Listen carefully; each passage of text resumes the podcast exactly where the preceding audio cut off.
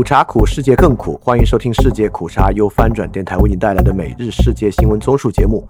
我们争做华语地区最好的每日世界新闻综述。以下是今天的新闻。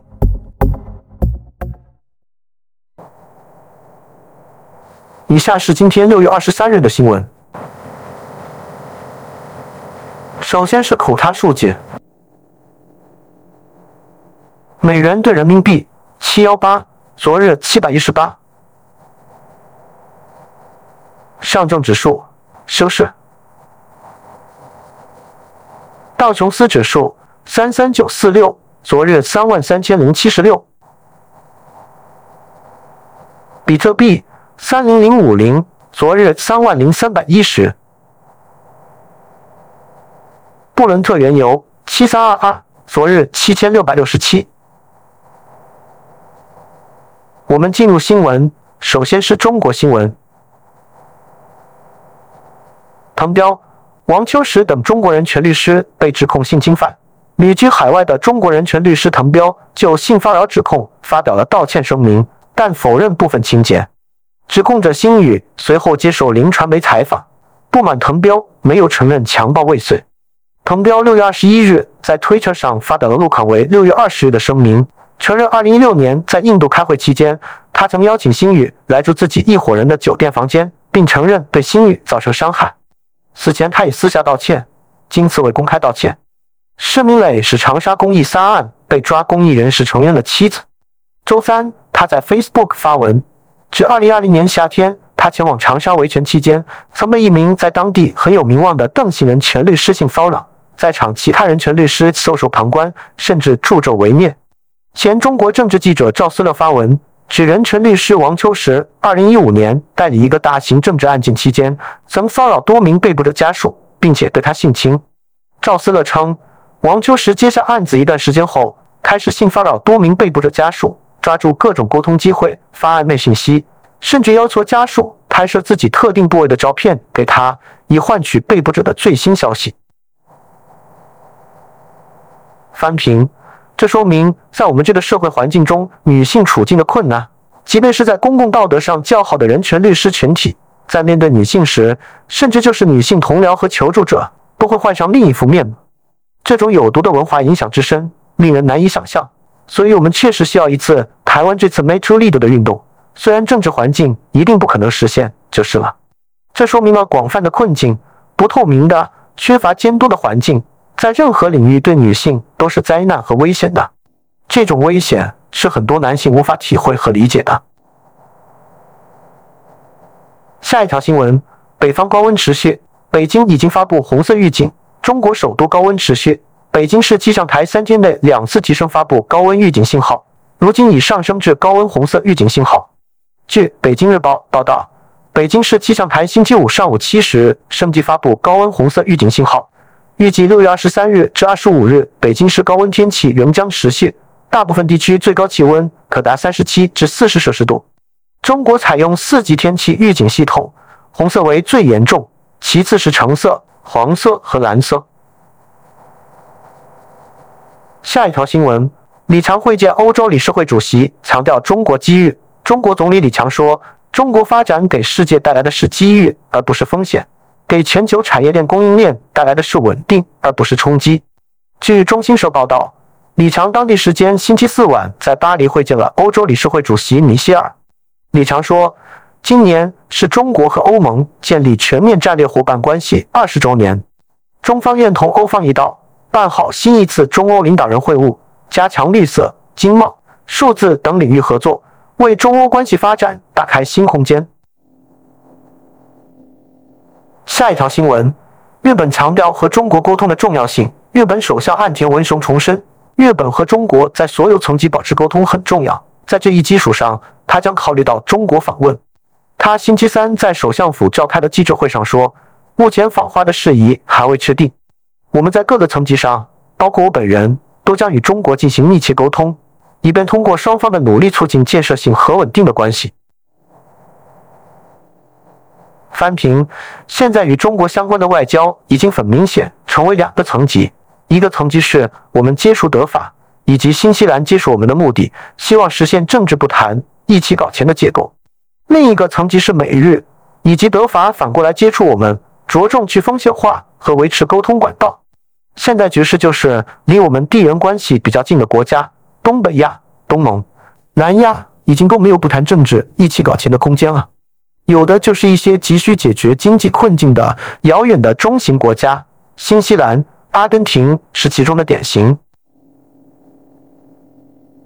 下一条新闻，李家超认为香港是 work hard, play hard。特首李家超星期三认为，香港最大的吸引力是 work hard, play hard。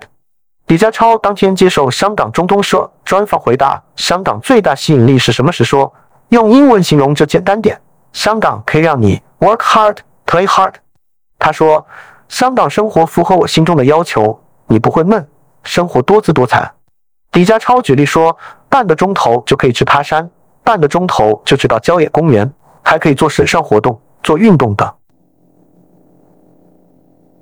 翻评：这与中国政治对外希望塑造的一样，甚至对大陆政府对国民的要求是一样的。不管是外国政府、外国人、香港人。中国人政治的事情不要过问，不要管，你就变成一个经济动物，赚钱、玩，做这两件事就行。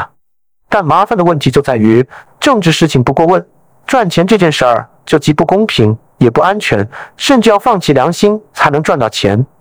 而玩这件事，想玩想看的也都受限制，即便是给他人提供玩乐，例如电影、游戏、脱口秀，也会遭受灭顶之灾。所以，纵观我们所有的生活。哪里有一块政治无赦、仅仅赚钱玩乐的地方？所以，work hard, play hard 不过是一个非常低级的洗脑术罢了。下一条新闻：舒尔茨警告中国不要对台动武。德国总理舒尔茨星期四告诉德国国会，他在本周警告中国大陆官员不要以武力实现领土变更，特别是在台湾问题上。路透社引述舒尔茨事先准备好的发言稿说。我们坚决反对所有单方面尝试通过武力或胁迫改变东海和南中国海现状的行为，台湾问题尤其如此。他也补充，我们也对中国的人权状况和法治状况感到担忧。舒尔茨早前接待了由中国总理李强率领的大型中方代表团。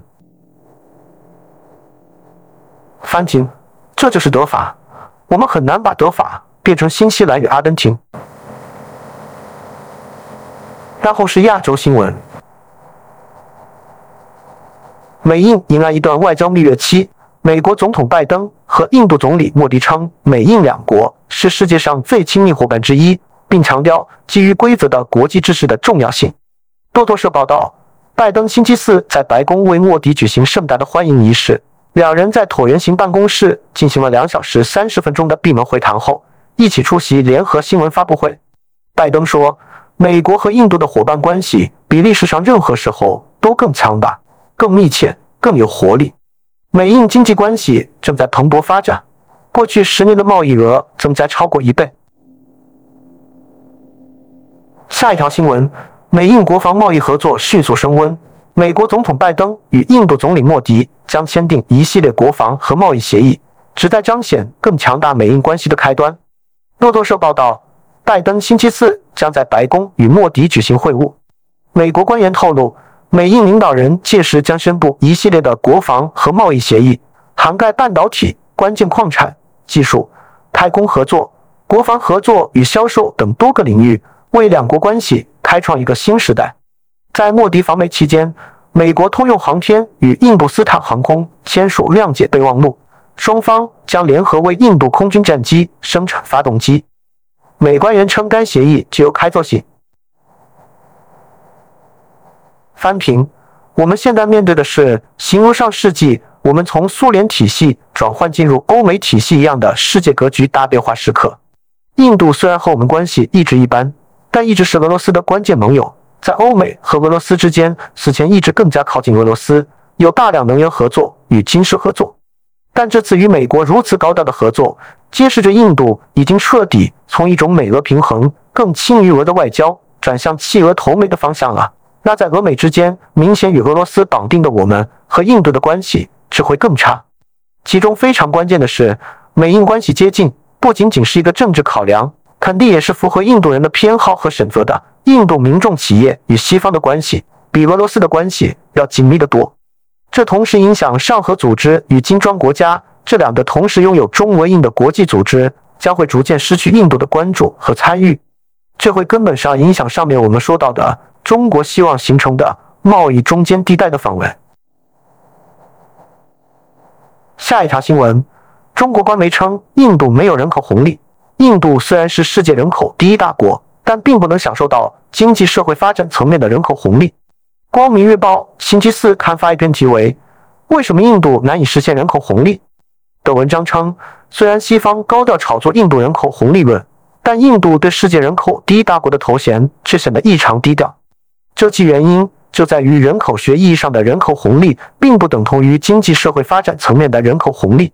文章称，若无法系统性推进教育、就业、医疗、社会平等领域的治理能力和水平，无法有效解决就业问题，庞大的年轻人口非但无法正向促进经济社会发展，还可能成为人口负债。翻停。嗯，我也觉得，我觉得最有人口红利的外国是新西兰。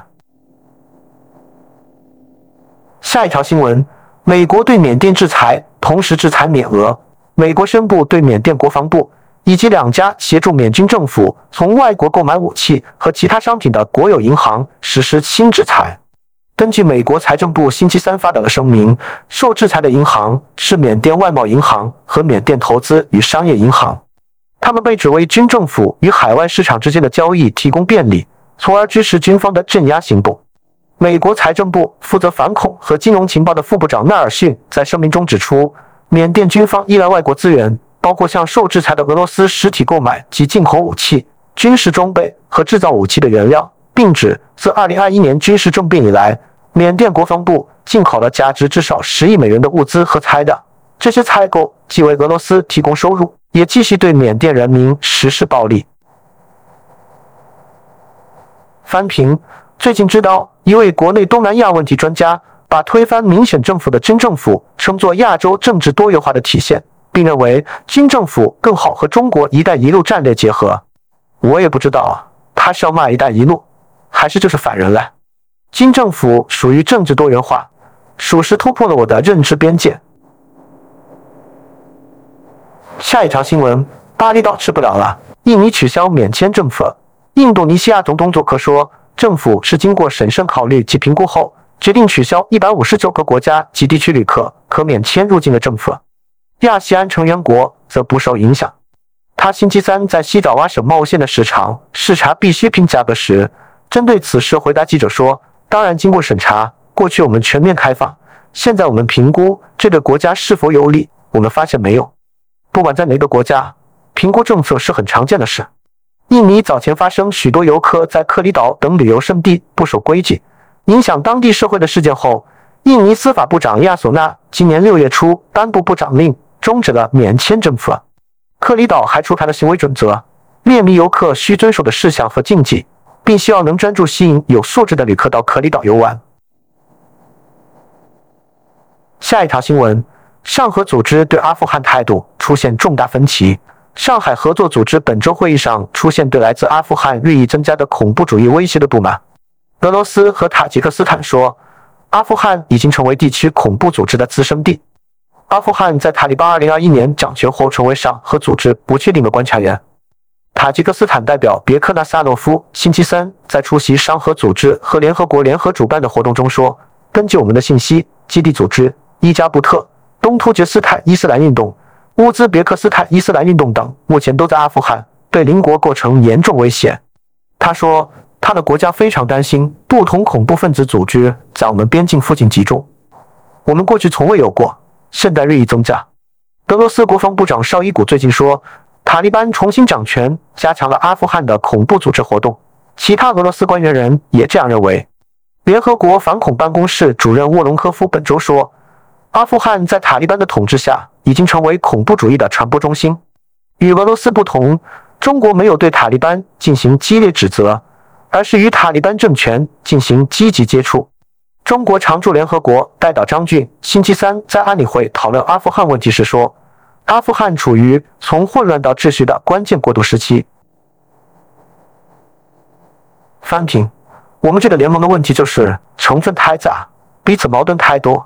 阿富汗不仅在上合组织中有矛盾，还和我们的另一个盟友伊朗正在进行边境冲突，而且我们这个联盟中很多中亚国家都在加速去俄罗斯玩。然后是科技新闻。荷兰下周宣布新的芯片出口限制。知情人士透露，荷兰政府计划最早下周宣布新的出口管制措施，将限制 ASML Holding NV 对中国的芯片制造设备出口。据彭博社六月二十二日报道，消息人士称，议员们制定的出口管制规定可以被其他欧盟成员国作为蓝本，预计规定最早会在六月三十日或七月第一周公布。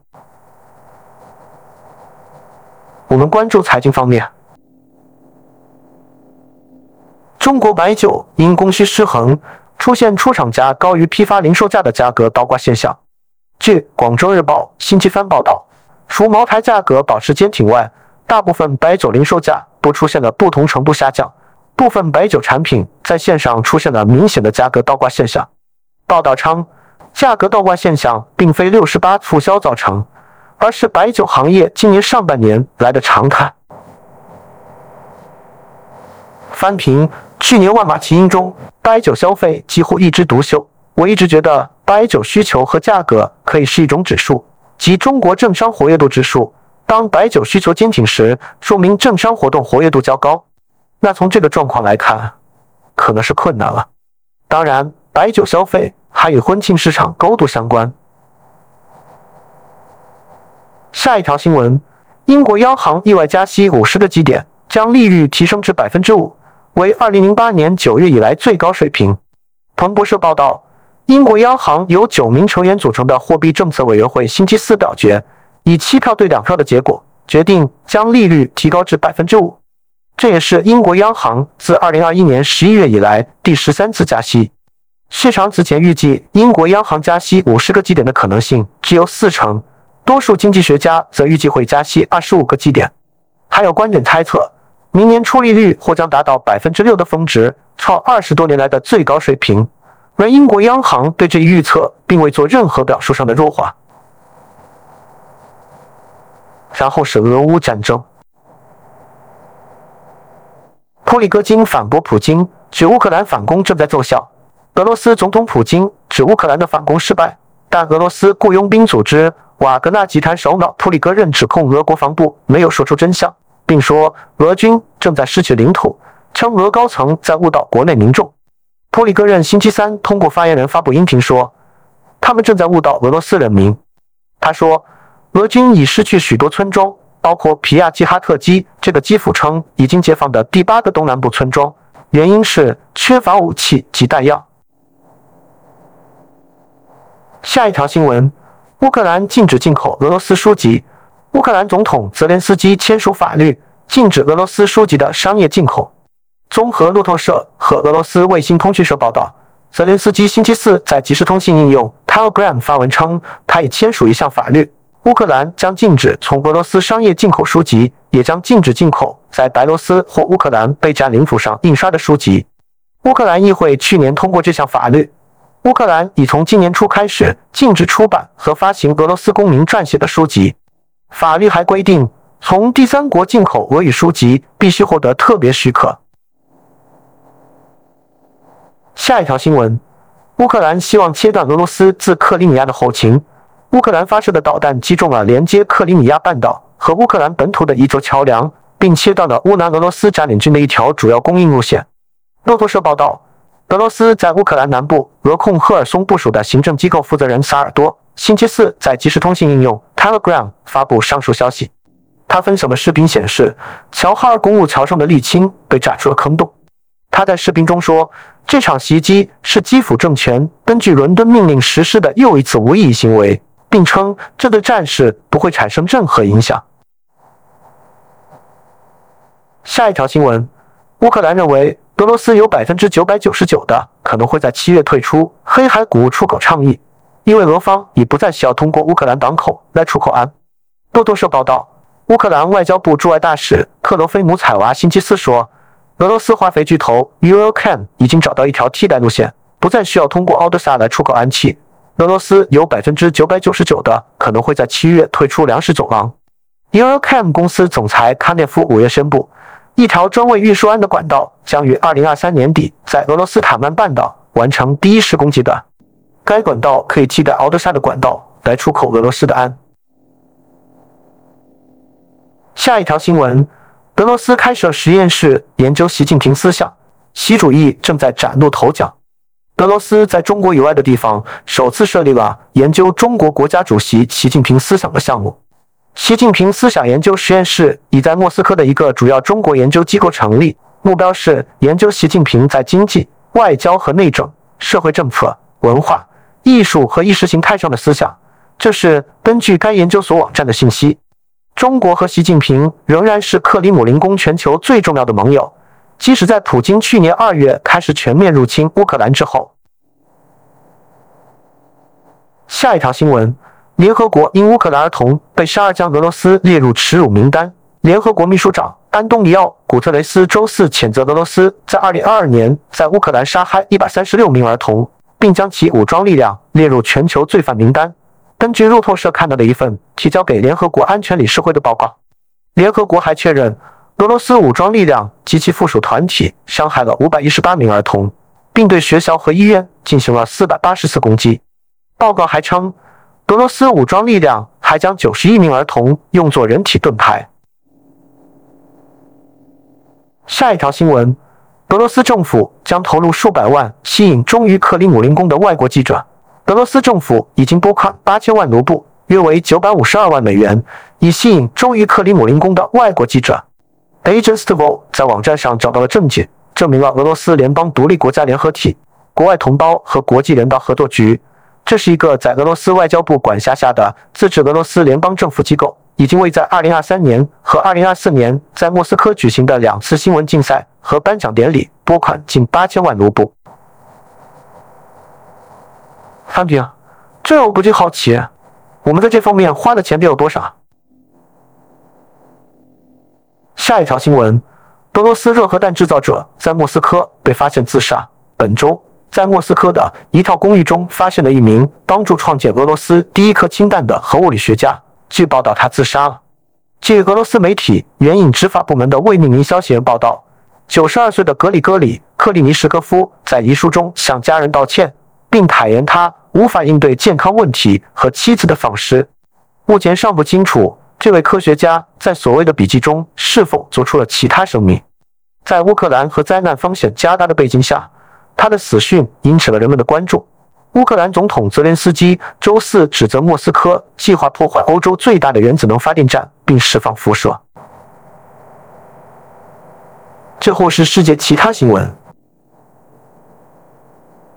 探索泰坦尼克的潜水艇证实内爆，失联多天的泰坦号潜水器遭遇了灾难性的内爆，潜水器里的五人已全部丧命。这艘海洋之门探险公司的潜水器。原定前往探索铁达尼号沉船遗址。综合英国广播公司和路透社报道，美国海岸警卫队海警少将莫格星期四召开新闻发布会说，当根上午，加拿大的遥控水下搜索车在北大西洋偏远角落的海面下四公里处发现一个残骸碎片场。下一条新闻：德州遭遇龙卷风，四人死亡。美国德克萨斯州小镇马塔多遭龙卷风袭击，至少四人遇难。另有多人受伤。路透社引述当地消防人员报道，当地时间星期三晚上八时，一场史无前例的龙卷风袭击了约有六百名居民的马塔多小镇。地方执法机构星期四早上说，约有十人被送往医院接受治疗，其中一人不治。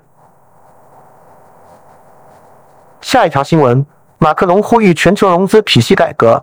法国总统马克龙在巴黎主持召开新全球融资企业峰会。呼吁改变全球贷款体系，以确保低收入国家无需在应对气候变化和贫困之间面对抉择。法新社报道，马克龙星期四为会议致开幕辞时说：“以世界银行和国际货币基金组织为基础的现行国际借贷体系，在过去几十年中显示了其价值，但不完全适合世界目前所面对的挑战。”他说：“如果这些钱和流动资金能够服务于地球上的进步，并解决我提到的贫困与气候变化。”以及生物多样性的双重挑战，我们就能让金融发挥更好的作用。下一条新闻：马克龙希望参加今年金砖峰会。法国外长科隆纳在南非行政首都彼得陀利亚告诉记者，法国总统马克龙希望参加今年八月在南非举行的金砖国家领导人第十五次会晤。新华社引述法国媒体的报道说，科隆纳六月十九日至二十日访问南非。他星期二对媒体说，已向南非外长潘多尔知会马克龙有关法国与金砖国家持续对话的意愿。马克龙能否参会不由法国决定，而由金砖国家。特别是轮值主席国南非决定。据报道，潘多尔十九日对媒体说，峰会东道国将决定谁受邀请，决定全归南非总统拉马福萨。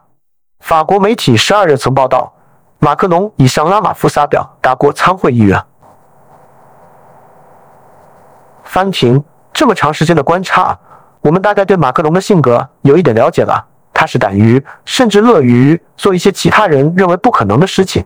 因此，采取非常大胆的，甚至有悖于中道的举动。